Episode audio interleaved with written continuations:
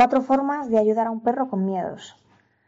A veces puede ser desesperante afrontar un día más con un perro con miedos o con inseguridades. No saber qué hacer, no saber la forma correcta de ayudarle y ver uno y otro día que nuestro compañero no lo está pasando bien, es frustrante y es agotador. Tener una guía sobre tu forma de actuar te va a ayudar a resolver momentos complicados y sobre todo a evitarlos para mejorar su calidad de vida, la tuya y la suya, la de ambos. En este podcast vas a poder reconocer situaciones comunes que te voy a enseñar para poder lidiar con ellas, para dar más seguridad y confianza a tu peludo. La primera es ayudarle a salir de situaciones comprometidas. Forzar a un animal a pasar por una situación que le genera miedo o algún tipo de inseguridad no es una buena idea para pretender que se habitúe. ¿Y sabes por qué? Porque tenemos muchas formas de hacerlo, de una manera mucho más amable y cariñosa con nuestros perretes. Simplemente por eso. Ayudará mucho a tu compi que, que, estés atento, que estés atenta a aquellos momentos en los que tú sabes que puede tener dificultades. Para eso necesitamos que prestes atención en los paseos, que prestes atención a tu perrilla, a tu perrillo miedo a ruidos en la calle, movimientos de sillas, objetos que a lo mejor se caen o globos, bolsas volando por ahí, moviéndose de una forma extraña, miedo a perros grandes, a personas con paraguas, cualquier circunstancia que implique que tu perra lo pase mal, merece tu atención plena. Por eso, anticipándote y dando una salida a tu compi para no tener que enfrentarse a ello directamente, es la primera de las formas que tienes para dar los primeros pasos en la recuperación de su confianza. El segundo sería ayudarle a pasar ese mal trago. A veces esos malos momentos son sencillamente incontrolables. No los puedes prever, no los puedes anticipar y lamentablemente no los puedes evitar. Pero hay algo tan importante como evitarlos que sí puedes hacer y es pasarlos a su lado. No estoy hablando de enfadarte con el perrete ni de hacer que no te has dado cuenta de que tu perro tiene miedo de repente. Estoy hablando de tomar conciencia de que hay un problema que no has podido o no has sabido evitar y tienes que hacerte cargo de ello.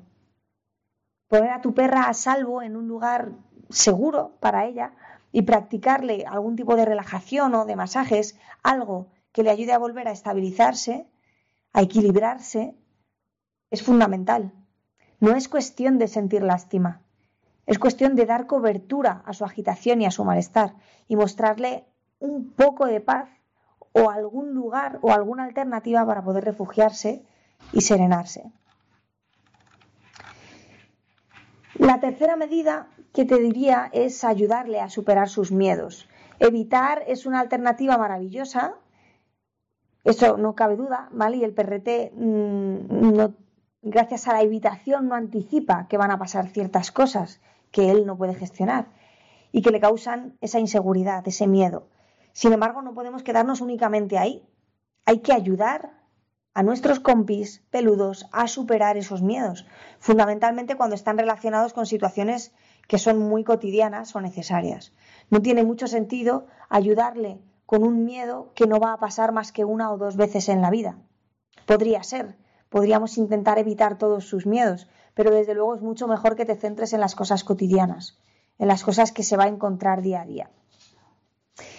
Por eso, realizar una desensibilización sistemática ayudará a rebajar y a reducir esos miedos y siempre bajo una supervisión profesional. El tema de los miedos es muy importante que, que te apoyes en una figura profesional, porque hay que dotarle de confianza, de valor, para afrontar situaciones cada vez más intensas sin que su estrés y su ansiedad o la tensión se disparen. Le estamos exponiendo a intensidades suficientemente sencillas de gestionar y fácilmente trabajables para conseguir esa superación que buscamos. Y por último te diría, ayúdale, no dando nada por hecho. Pasar de mi perro tiene miedo y tiembla antes tenía miedo es un paso sumamente importante. Sin embargo, no hay que olvidar que un perro con miedos a salir de casa o miedos por la noche o a ruidos no va a pasar de ser inseguro a afrontarlos como algo natural e incluso positivo de la noche a la mañana.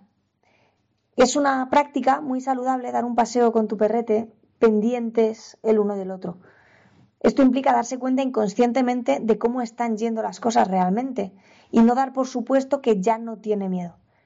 Porque por la necesidad de pensar que las cosas se están solucionando o que incluso están solucionadas, a veces les dejamos la responsabilidad a ellos de seguir caminando bajo ese camino marcado que nosotros les hemos puesto, cuando aún quizá no están preparados. Y eso rápidamente cambia las tornas para volver a realidades superadas hacía semanas o meses.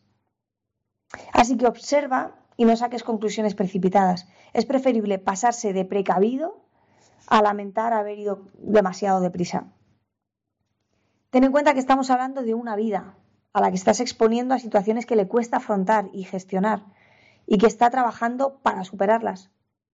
No sería justo que por correr, por dar unos pasitos más rápido, antes de esa llegada a la meta, tuvieras que volver a hacerle pasar por el mismo arduo camino que acaba de recorrer. Mi nombre es Miriam Sainz y puedes escuchar más podcasts, leer más artículos y cosas interesantes en www.sentidoanimal.es. Muchas gracias por estar ahí.